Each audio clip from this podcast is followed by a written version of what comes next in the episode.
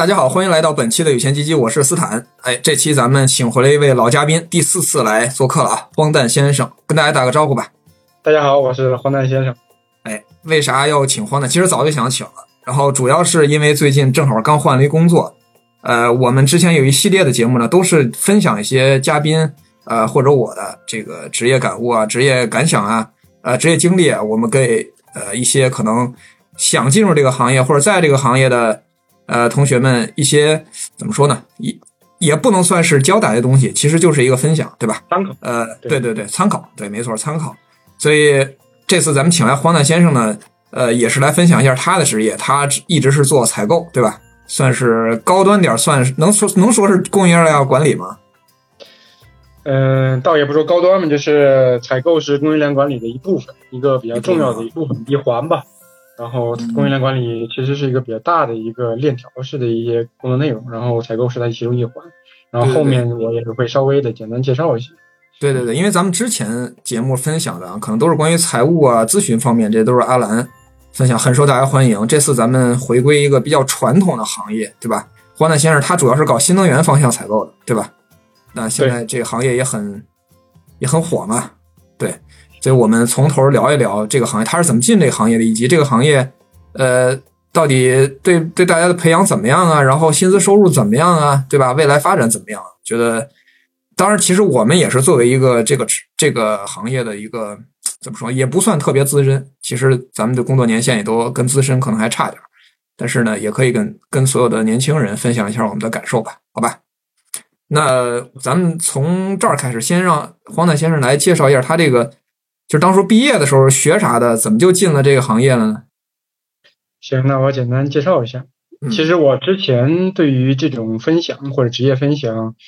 嗯，不是特别感冒，因为我我感觉每个人都独特。但是后来经过我这几年的一些也算自己的一些经历吧，然后我发现，特别是在大家在年轻人在刚入门的时候，其实如果别人给一个片面的一个参考，我不说好和坏，大家只是根据我的这种案例或者根据我的经历去对自己来做个参考，有些时候可能还能够获得一点启示。那如果大家真的能从我的经历中获取一些东西，那我觉得这个分享还是有价值。所以这也是。慢慢答应斯坦来完成这个这个原因，真真的真的，这是我内心的一个变化。哎，好好，对，然后那我就先简单介绍一下我自己。我是一八年硕士毕业之后，然后就加入之前的这家公司，然后进入了这个相对算是新能源行业。当时我本科的专业是工业工程，然后其实更偏重于生产制造啊、精益生产啊那一套，那个更加传统的一些生产型的一些。呃，专业知识吧。然后到研究生的时候，我的方向是叫管理科学与工程，然后这是大的方向。然后小的方向叫供应链管理，然后这就是呃供应链管理相对来说就比较笼统了。然后它可能它涉及的面就比较广，不仅包括工业生工程，也包括物流啊，也包括一些呃生产计划呀，包括一些需求计划的运营什么的。所以它是一个大的一个方向嘛。然后，我记得当时我们有同学转到那个工业工程，我们就说，因为我不当时不知道这个工业工程到底是啥，你听这名字其实你就觉得很高级，但是其实你也不知道它是干嘛的。然后当时同学告诉我说，这就是做物流的。嗯，工业工程其实跟物流还是有差异。工业工程那当然对对口的，对对对对对口的其实是工厂厂长或者说生产班组那一套那一套东西吧。就是我们当时我记得我们工业工程那老师。系主任吧，然后说希望大家将来进车间下工厂，好吧？当时给大家，当是我们你想我们大学刚入学，他就跟我们讲这个，然后给很多人泼了一盆冷水，因为大家觉得是吧？你进入了一个相对来说还可以的学校，你肯定还是想往管理者或者往往那个方向发展。结果当时系主任说，大家。将来争取能够进入车间，大家第一堂课直接给大家都弄懵了，因为当时我们其实跟大家现在很多刚入学的年轻人一样，就是也没有任何职业方向，也是听别人在说。但是但是你看系主任这一套其实很有前瞻性，这就是劝你脱下长衫，你知道吗？是不是放下架子啊，走入人民群众？嗯，但是相对来说，管理包括财务、包括咨询那帮人，可能传统行业。怎么说呢？论体面度，包括论你的收入，其实还是差的相差比较大。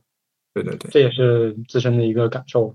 嗯，对，可以可以。那呃，那你学的这个主要是偏，因为我听着感觉好像主要还是偏实践方向，对不对？因为咱们大学中呢，有些可能偏学术一点，有些偏实践一点，感觉你这个还是更实践的倾，这这这个这个这个倾向多一点，是不是？嗯，其实工业工程工程这个专业在国外已经很成熟了，叫 Industrial Engineering 这个东西在在国内其实分为两个方向，一方面就是分分成那种比较专业的。偏技术的，比如下车间，包括它的什么生产线的什么节拍呀，包括精益生产，就是教你怎么能够提高生产率那一套，这是这是一种思路。第二种思路就是说，往比如说有些学校，他可能偏重于管理一点，他想把这个学生培养成将来一个类似于车间的一个管理者的一个，或者是生产型的管理者的一个一个方向吧。所以咱们国内其实也分成两种，像我知道的，应该东南大学，包括清华吧，有些工业工程系，他教的其实。更偏重于这种技术性，然后包括有些学校可能就偏重于管理性，可能这跟学校的设置思路是有差异的。但整体上，你在在校期间，你本科期间，你基本要学两方面，一方面学这种工厂工厂的生生产，包括精工实习。我知道你本科你肯定也精工实习，像我们本科也精工实习了，所以磨锤的那个经历大家还是挺深的。像我们暑暑假也在磨锤，所以。还是真的贴近于工厂做了一些事情嘛，但是其实那时候大家也知道都比较浅，可能你就是一个那个连浅都说不上，那就是玩票。对，皮毛皮毛，对皮毛。那个在人家那师傅来看你就是过来体验生，就是就过来就是过来玩票的啊。对对对对，但但是我们当时学校因为在江苏嘛，所以他跟企业相关的一些企业合作还比较紧密，然后我们也看到了一些。相对来说，轻工业的一种生产车间嘛，所以还是给学生一些机会了，所以也能接触到一些东西吧。那照你这样，其实你的专业跟像职业之间对口度还挺高的，对吧？呃，论生产，论这种对口度还是还是挺高的。然后至于我后来选择这个公司，包括选择这个岗位，其实。我感觉一方面是我的专业，就是你生产，包括你对于生产的企业经营这一套，还是有个初一的印象。这东西对于一个对于一个采购人员来，还是还是有有用的。第二就是应该是在我大四的时候进入了一家外企实习，当时实习的是间接采购部经理的一个助理，所以包括我面试的时候，大家聊的很多的内容都是内部实习。所以这边就引出的第一个点就是，如果你想找工作，如果你想就业的话，其实。实习，我认为是一个非常重要的一个切入口吧。包括现在，我现在目前在这家公司上班，然后现在已经卷成什么事儿程度呢？就是我们当时实习，你有印象吗？就是还是会付工资，对吧？公司会付给你工资，让你每天可能一百多块钱。嗯。北京我知道可能好一点，给你二百，是吧？嗯。然后你还能够 cover 掉自己日常的开销，对吧？然后现在实习怎么实习？人家年轻人直接来实习，我不要钱，我只要你给我提供这个经验。包括你最后给我那个实习报告，现在都你这都不算啥，金融行业早就连实习报告都不要了，是吧？就是黑工，就是就是你都明面上你都查不到这个人在这工作过，大家就是为了要要这个经验是吧？就是要了这个经验，以及最更重要的是那个转正的机会。转正的话，但是留用本科生其实比较难转正，他有留用的机会吗？啊，很少，有有有有。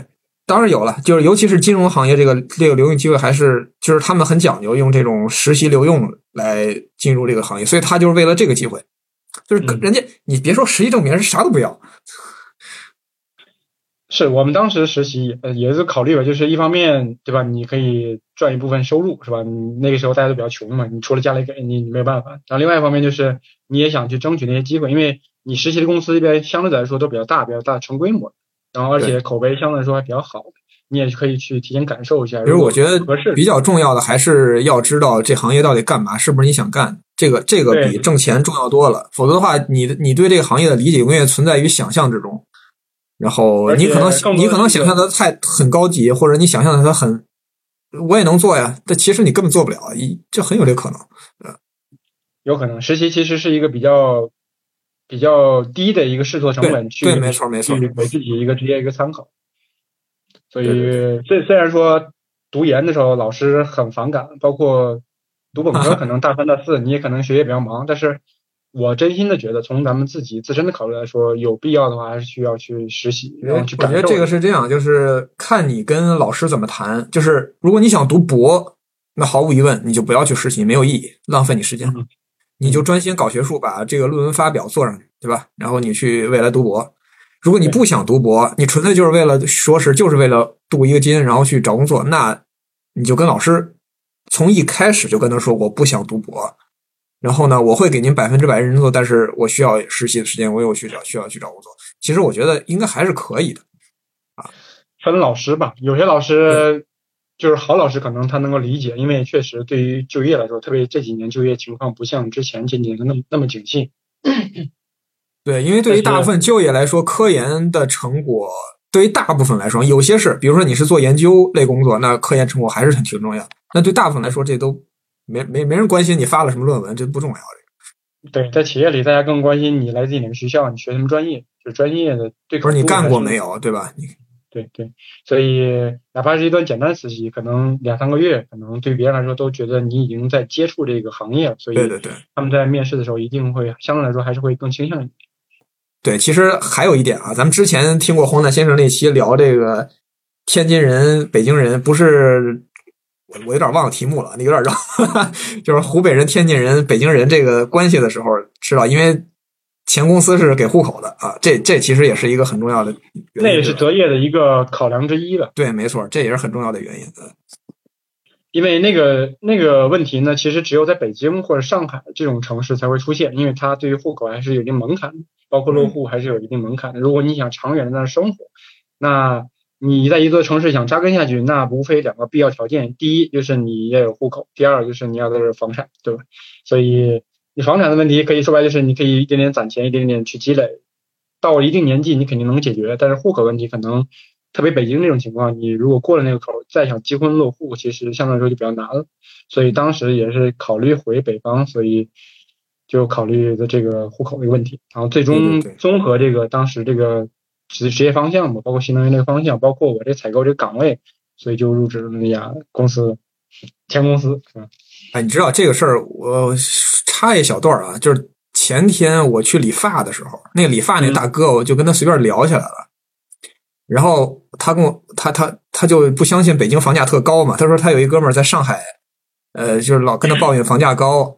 然后他说不相信，我就我就跟他说房房价有多高多高，他还开始以为那个价格是买一 house，我说不是，就就是一就是一 flat，他都给吓傻了。然后然后我说，而且不是你想买就能买，你必须得有。但是我刚才我跟他说，我不知道怎么怎怎么给你解释户口这东西，就是。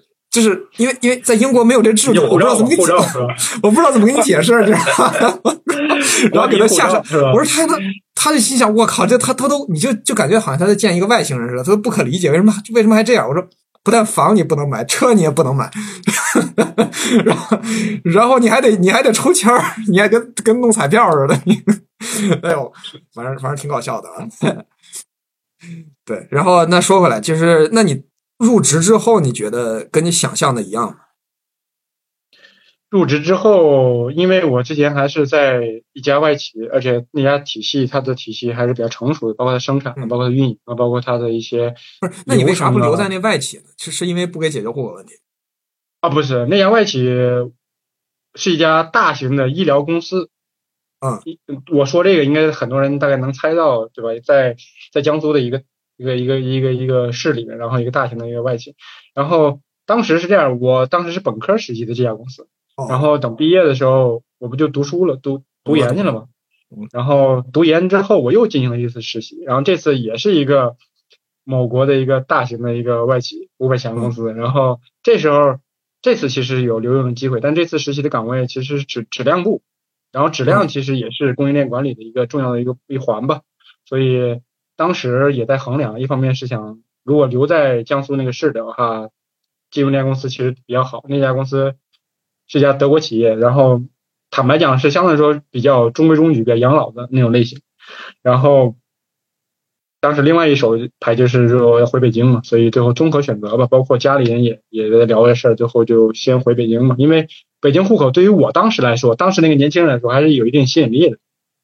那当时你去了之后感觉咋样啊？去了之后，北京的生活反正不像大家想象中那样，是吧？大家就以前觉得北京首都，然后多么灯火辉煌，是吧？然后特别是你在二十三四岁那时候，你又满腔的热血，你又感觉自己要做出一番成就，你感觉这地方是吧？老子来了，肯定能干出一番事业，是吧？那时候心气儿特别高。但是经过几年毒打之后，发现北京不是那么回事儿，是吧？大家可能你的活动区间仅仅是你的社区，包括你的公司两点之间，可能也就这么大。像我可能周末来说还愿意跑，刚去的时候跑了很多地方，是吧？你也知道，玩了很多地方。我我周末一般北京的一些网点或者一些景点，基本都玩的差不多了吧？前前前半年时间。那你应该比我去的多。对，你在北京人自己都没爬过长城是吧？这都爬爬过爬过，大概五六岁的时候，五六岁的时候。很少，其实很多景点像老北京肯定也不怎么跑，都是外地人去跑。像这最最近一段时间，肯定最最火热的时候，北京人巨多，真挺多。熟了之后，包括玩了之后，发现其实大家生活其实最终还慢慢的是归于就像两点之间嘛，就是特别年轻人单身啊这种这种情况的话，你的生活相对来说就比较比较简单嘛，对吧？就是工作生工作，然后下了班就回去休息。然后国企的话还还给你提供宿舍，这样的话你可能。住宿的一些负担或者也没也没有，所以相对来说还是比较自由。但是这个初级阶段我觉得是比较好，给年轻人从学校到那你我说那那那关于这个你工作内容和你的预期方方面呢？工作内容的话，因为我是实习过，其实也就那些事儿。因为采购的话，我可以简单大家介绍一下，就是对对对，包括你的寻源嘛，采购的价格的寻源，包括你的供应商的一些寻找寻源，就是说白就是你要找谁买嘛，这个最基本的问题。第二个就是你以什么价格买，对吧？你要从公司角度，你要保证公司的利益，尽可能的把价格控制好，能降低一点。然后这是第二点。第三点就是你确定找谁买之后，你要开始跟别人进行这种正常的商务的确定，就是要签合同嘛。因为公司与公司之间必须要有文书这种合同落地。然后有合同之后，你还要进行这种合同管理，包括你后来的一些归档，包括你要进行这种物料的追踪，对吧？别人给你提供货能不能？满足你的要求，交期什么的交付，然后像新能源的行业的话，基本上就是买一些材料，然后一些主材，包括一些服务，然后为你的项目做做做做服务吧。然后他们及时交付之后，你要进行给人家相应的付款，对吧？这东西其实就一套流程，就是你找谁买买，确定买了之后跟人签合同，签完合同之后给人付钱，付完钱，最终把他几笔钱付完之后，可能这一一项采购就完成，大概是这么一个流程。听着就很无聊，其实是一些比较基础的事儿吧，包括嗯，你说我记得之前有一段时间，好像是你们采购不在，还是忘了谁，我替你替你采下过那么几单，哎呦我靠，那那叫一个烦呀！我想知道那 SAP 那系统为啥那么难用啊？我靠。嗯，其实 SAP 是这样，就是大的公司才会有 SAP，就是你的批量大、比较比较大的，像生产型的企业，比如说咱们母公司那样的。老东家母公司那样，因为它它单量很大嘛。但是咱咱们也用了呀，咱们也用是因为你是它的子公司啊，你要依托主公司来建立它的制度啊，对吧？嗯，你不能凭空的。说白就是你子公司也要遵从母公司的这种采购制度。嗯，咱们是因为这个，所以才会要用。包括我现在一家新公司，其实它暂时还没有建立到 SAP 那种那种程度，因为坦白讲，那确实是流程比较多，比较繁琐。所以对那个软件真的是非常非常难用啊，那个。但是基本上大型的这种生产型企业都会用，像我了解，我我可以理解，我可以理解，但是我就希望他能把那个做的友好一点。哎哎，那那那 SAP 很贵的，那个软件很贵的，就是不是一般人都不是一般公司都用得起的，是吧？呃，所以流程流程是一部分嘛，是你工作日常中一部分，包括你的下订单啊，包括你的签合同啊，包括你的付款，这都是基本的一些常规流程嘛，所以。我先开始也特别烦，或者说也特别反感嘛，就是因为大家想去做一些可能自己能够给他创造价值的事儿。就我的最初的理解是，你跟别人议价，你可能给公司从我角度给公司节省了成本嘛，那可能能够有一定的价值。嗯，但是慢慢的后来这些想法也还是会随着工作经验增加来来来来来改变。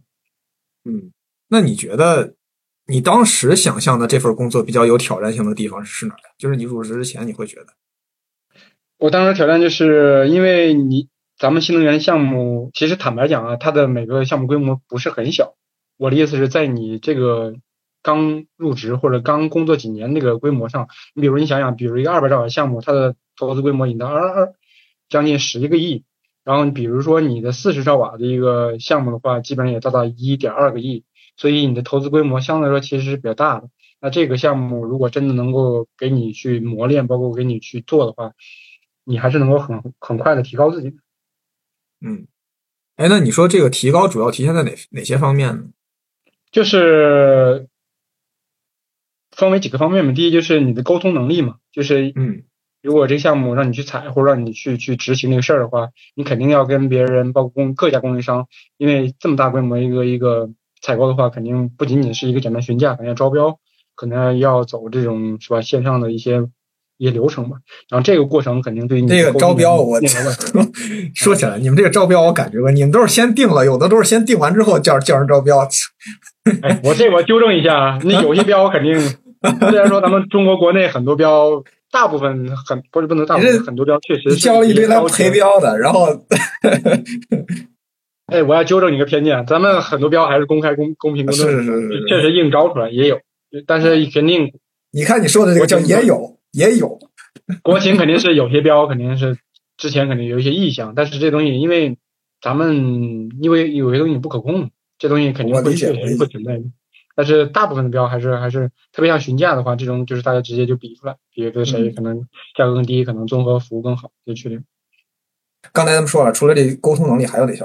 还有就是你的专业能力吧，这个专业能力是指你采购这个行业，因为采购其实是一个通用的一个岗位，包括财务，包括呃人事吧，大家都比较，其实我们在都属于中台嘛，中后台，然后业务可能属于前台。那中后台其实它的通用性就比较广，比如说我现在面对的赛道是通是新能源赛道，那我觉得一个比较必要的一个技能就是你对于你这个赛道要有比较专业的一些理解和学习，就是。像我们刚去的话，你肯定要先了解新能源这个行业嘛，包括市场，包括这个项目有哪些成分，有哪些材料，包括有哪些服务，你要对这个整个系统要比较深刻的理解。我觉得这东西是把你和别人区分出来的一个重要的一个标准。然后我其实也得益于这个，可能前几年对自己这东西相对来说还是比较上心嘛，所以在面试新的这个岗位的时候，自己对光伏这个行业或者新能源这行业。有一点点理解，所以别人还是比较认可。嗯，不错不错。哎，我你说这个采购这个行业是不是很考验人脉？就是我感觉是这样，是不是？就是你能认识到这跟这个销售熟，或者你能谈下更低的价格。你说人人脉是吗？对对对。嗯，确实就是你跟别人的关系，因为采购其实我觉得不一定完全看你。的专业，但是一定会比较看你这这个人，你这个人的特质，包括你这个人特点。就是有些人可能跟别人打交道，相对来说比较活络，比较比较会聊吧。然后这个时候你可能你跟别人关系比较好，那相对来说，当然别人给你报价也会看你的公司体量啊。就是你买一个一件东西和买十件东西，那肯定是完全不一样的价格。但是你跟别人关系好，有些时候确实人家在紧急的时候能够给你一些特别的帮助吧。就是可能。说白就是这两单给你也行，给别人也行，但是你跟别人跟别人关系比较好啊，人家可能先给你先供，特别在供货期间跟你交付期间还是有帮助的。嗯，对。那下面我想问两两类个啊，可能稍微有点敏感。第一个是你觉得在你这工作这几年有什么遇到的坑没？可以举点例子，跟大家分享几个故事。坑的话。我眼前就是坑，说看到的就是坑，但是但是没办法，你在工作中中，特别你刚毕业或者你刚工作几年，你肯定会要去踩坑嘛，因为你只有经历过这坑，所以你从坑里出来，你才能够形成自己的经验嘛。那话咋说来着？呃，人教人学不会是吧？事教人一次就会。嗯。然后在国企的话，而且我觉得学做人可能比做事儿可能有有有啥印象比较深的，可以分享一个吧。坑的话就是，比如说你在。日常期间，因为你采购要涉及到这种内部和外部的沟通嘛，那现场的人员其实很多时候他对外部人员是不是很了解的，他有什么事儿直接就交给你，交给你采购，他他就不管了，然后剩下就是你去给他反复的去去去进行这种协调沟通吧。但是咱们公司内部，你有些时候你也知道。他们内部其实不太沟通的，那这时候可能就全靠你采购去进行这种外部沟通，然后外部沟通完之后，你要反馈到内部，内部之后你可能还要进行这种内部之间的一些沟通，所以这种反复的这种聊来聊去，可能对于你的精力来说，其实是一个挑战。哎，那你说现然后你现在这个公司会在这方面会做的好一点吗？我现在这个公司，因为它相对来说架构比较扁平化，然后而且大家的职业分工会比较细。你像嗯你知道我们之前的那个岗位上是需要我进行这种造价的的计算的，对吧？现在的话有专门的独立的技造价工程师技术的对，有造价工程师，包括结构工程师来进行这种测算，他只负责他测算，测算完之后他会给你提供但。是从另一个方向讲，分的这么细，对你的发展真的好吗？发展，当然你可以跟他去进行这种就学习交流，包括是那那是那人家可能能能教你多少呀？是，我觉得是这样，就是是一个公司发展的阶段是不一样的，因为对于老东家来说，他可能那种模式啊，他可能对吧？因为他没有这种专业的人，所以需要采购来承担这角色嘛。但是你在一家新的公司或者在一家迅速发展，因为坦白讲，现在的项目是之前的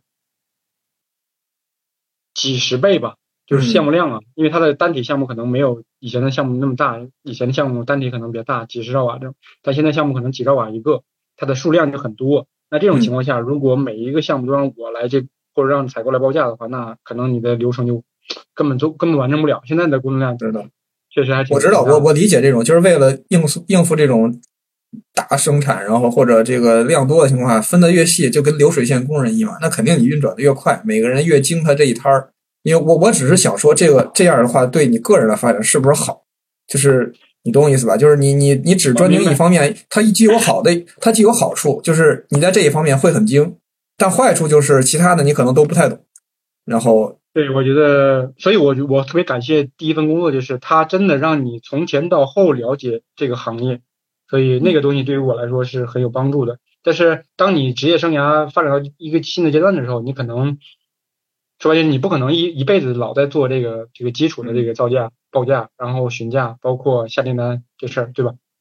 你这时候可能你更多的要偏重于项目管理方面，所以你当你有往上走的这个这个过程的时候，那你肯定要有有舍有得嘛。这是以后争取下一次来的就是荒老板、荒经理现在的抬头已经是经理了，啊，经理这个现在现在谁还不能混一经理啊？这是，那么真的是的是，你你这好歹混个博士回来好吧？这这现在经理这个职位太好混了，这个现在任何一个东人都能说自己是经理。反正 title 其实有有变化吧，算这回汇报对象直接变成总监了嘛，还是往上升了？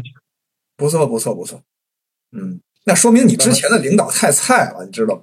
啊，没他怎么没升到总监呢？没没没，原来你在你在国企那种对吧？你科科级、部级，然后总监，那肯定有一他这个他这主要是跟那层级比较有关系。你像，我还是觉得过扁平化还是有好处的，确实是这样。一是能让上头的人多体察一下民情，然后，然后第二个就是少点沟通成本，其实是件好事儿。嗯，反正现在节奏快嘛，大家可能更关注于项目，大家把项目要迅速落地，所以跟之前之前你也知道，咱们咱们公司项目周期相对来说可能长一点，当然也有它的原因啊，因为项目规模大嘛。我坦白讲，我在工作当中的坑其实还好，因为基本上都能把它平掉。嗯，但是做人方面，我刚刚说了国企，我感觉做人可能更重要一点。嗯，说一个，说一个。我记得刚入职没多久吧，这当然这东西属于职场经验然后这真的是我踩过的一个真的一个明显的坑，但是我不知道这事儿能不能说呀。你先说吧，哥们儿，你匿名的。啊，应该应该没事儿，应该没事儿。你我印象特别深，就是你记得当时没多久就二零二零年就有疫情了嘛，对吧？当时入职没多久嘛？那是咱是入职好久了，好吧已经。啊，当当时号召号召咱们要捐款，对吧？啊，还有这事儿？对，号号召号召党员，党员吧，那是对党员优先。对号召党员要我捐我这个我我不配，我不配，不好意思。嗯，号召号召号召党员要捐款，然后我当时因为不知道第一次捐款嘛，我也不知道捐多少钱，那而且我当时我当时老家不是湖北的嘛，所以我就在家里其实已经捐过一次钱了，我是以家庭名义已经捐过一次钱了，然后在学公司捐的时候，那我就觉得我随便就定个金额嘛，捐了五十，然后后来后来我没明白什么意思，然后后来名单不报上去，那还还要签字啥，后来我我你是你是你们组最低的是吗？啊，不是对，这基本上就是，但是但我确实不知道，因为默认的默认的是多少，我也没没在在意，因为我觉嗯得大家捐款自由，这东西是吧就是我愿意捐多少，我可能捐就捐了嘛，对吧？这东西一片心意，没有必要多少。然后结果后来大家默认的可能之前有经经验的，大家就捐了一百嘛，你可能你别人别少五十，但是我当时确实没有反应过来，这是我还是职职场经验比较少的事。然后等后来当年很快不就到了四月份，大概有个普调一个薪资的一个一个一个流程吗？有印象吗？嗯，那当年我就没有普调。不是因为这个对，那后来在开发大会的时候，某位老板是吧点了我一下，就大概就是说啊，你这个捐款的时候不积极，然后这个然后这个普调薪资还挺积极。有些同志啊，他没没有说具体的，他有些同志是吧？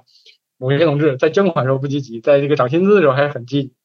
然后大概后来就反应过来，包括也有一些朋友们的聊嘛，就是还是可能会受一些影响，就是，然后那个深深的给我上一课，就是在这种体制内或者在这种环境下面，可能你跟别人一致，保持一致，说白就是你不出头，你但是你也不能落尾，这种中庸的这种表现，可能在一个环境里可能比较重要。当时给我深深的上你确定真的不是因为你工作 不行吗？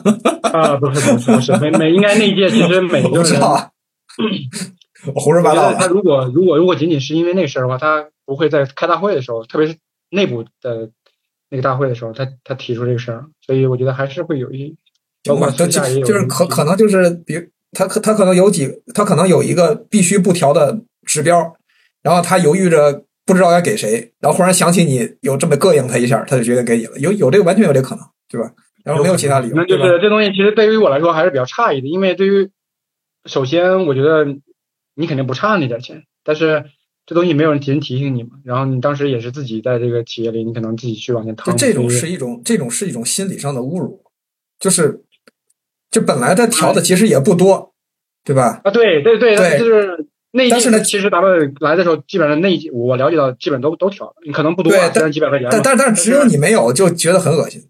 对，我就觉得，因为五十块钱最后不给你调，然后还还记仇这事儿，我觉得啊，那次真的让我有点有点震撼到了。但是这事儿过就过了吧，很多年之后我肯定还是会想起这事儿。这个你这个跟采购没什么关系，这个我不说了吗？可能你职业上可能，比如说你 去去做这事儿，但是 国企学做人还是学还是还是学到一点儿，是吧？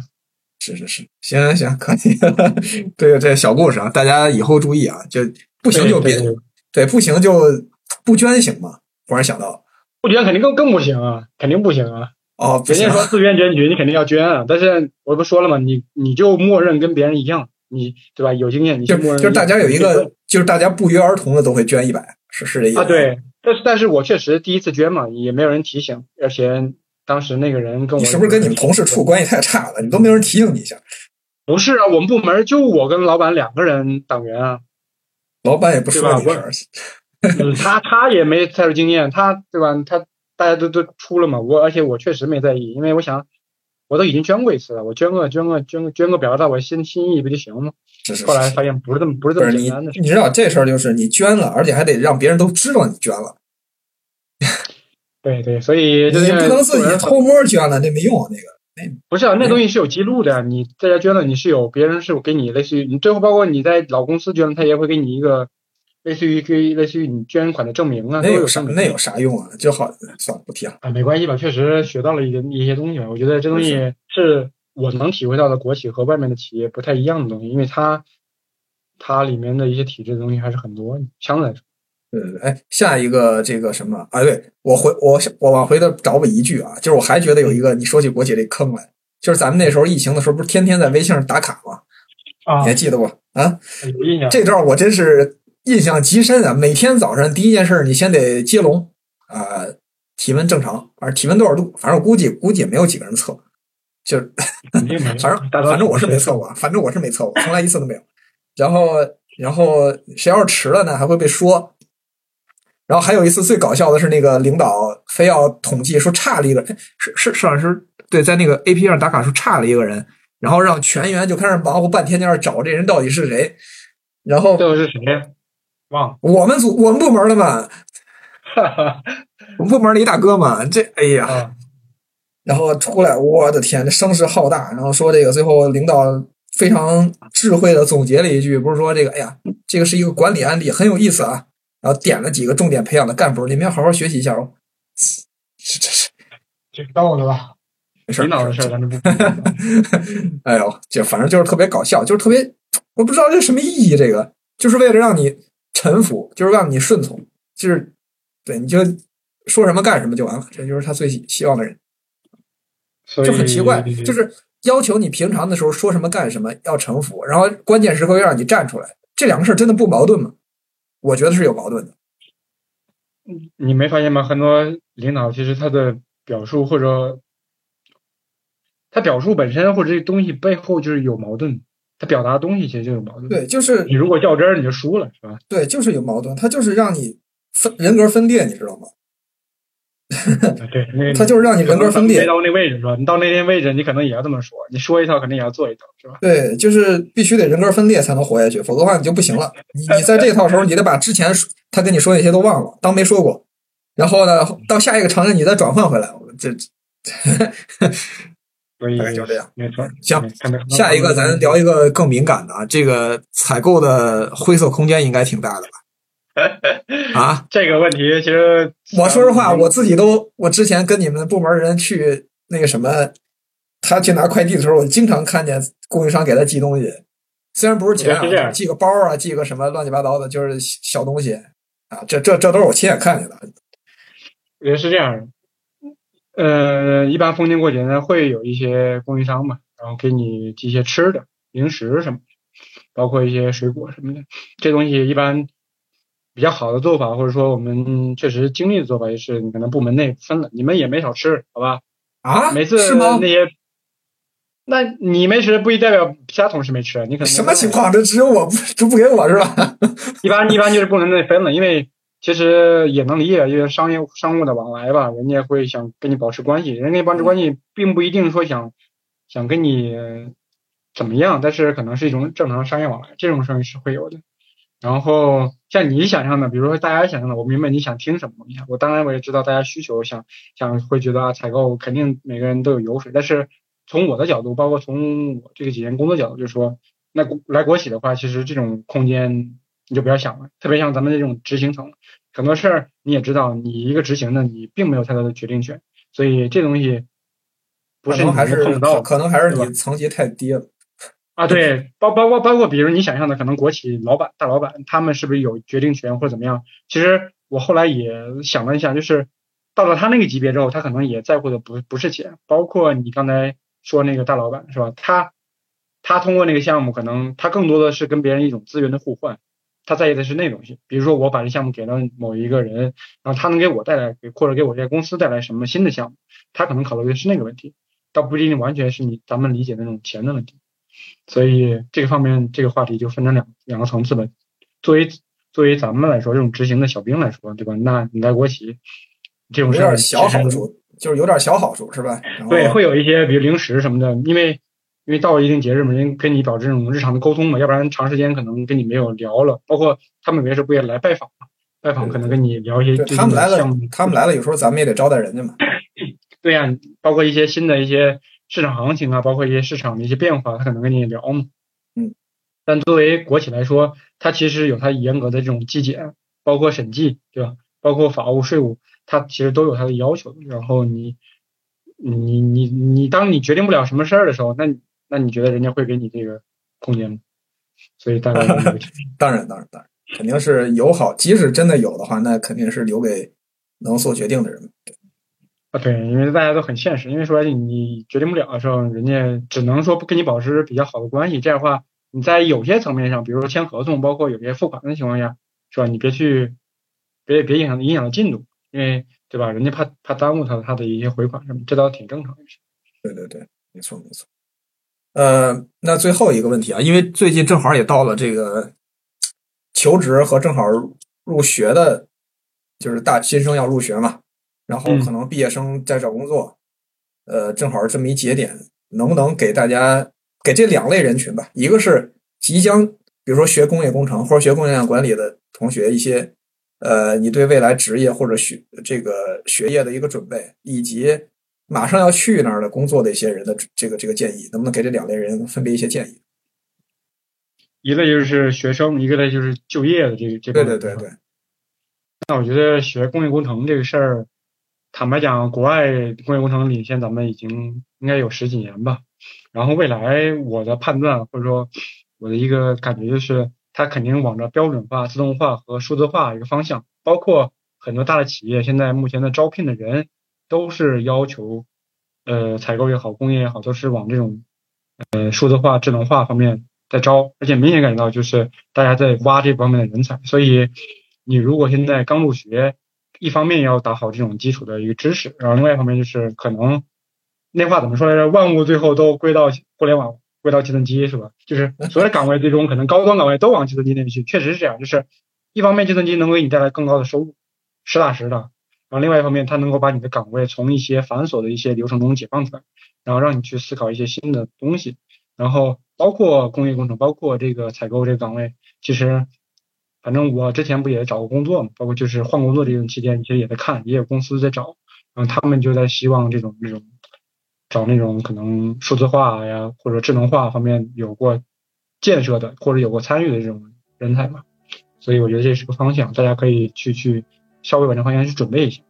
嗯，然后第二点就是就业，目前新能源这个行业。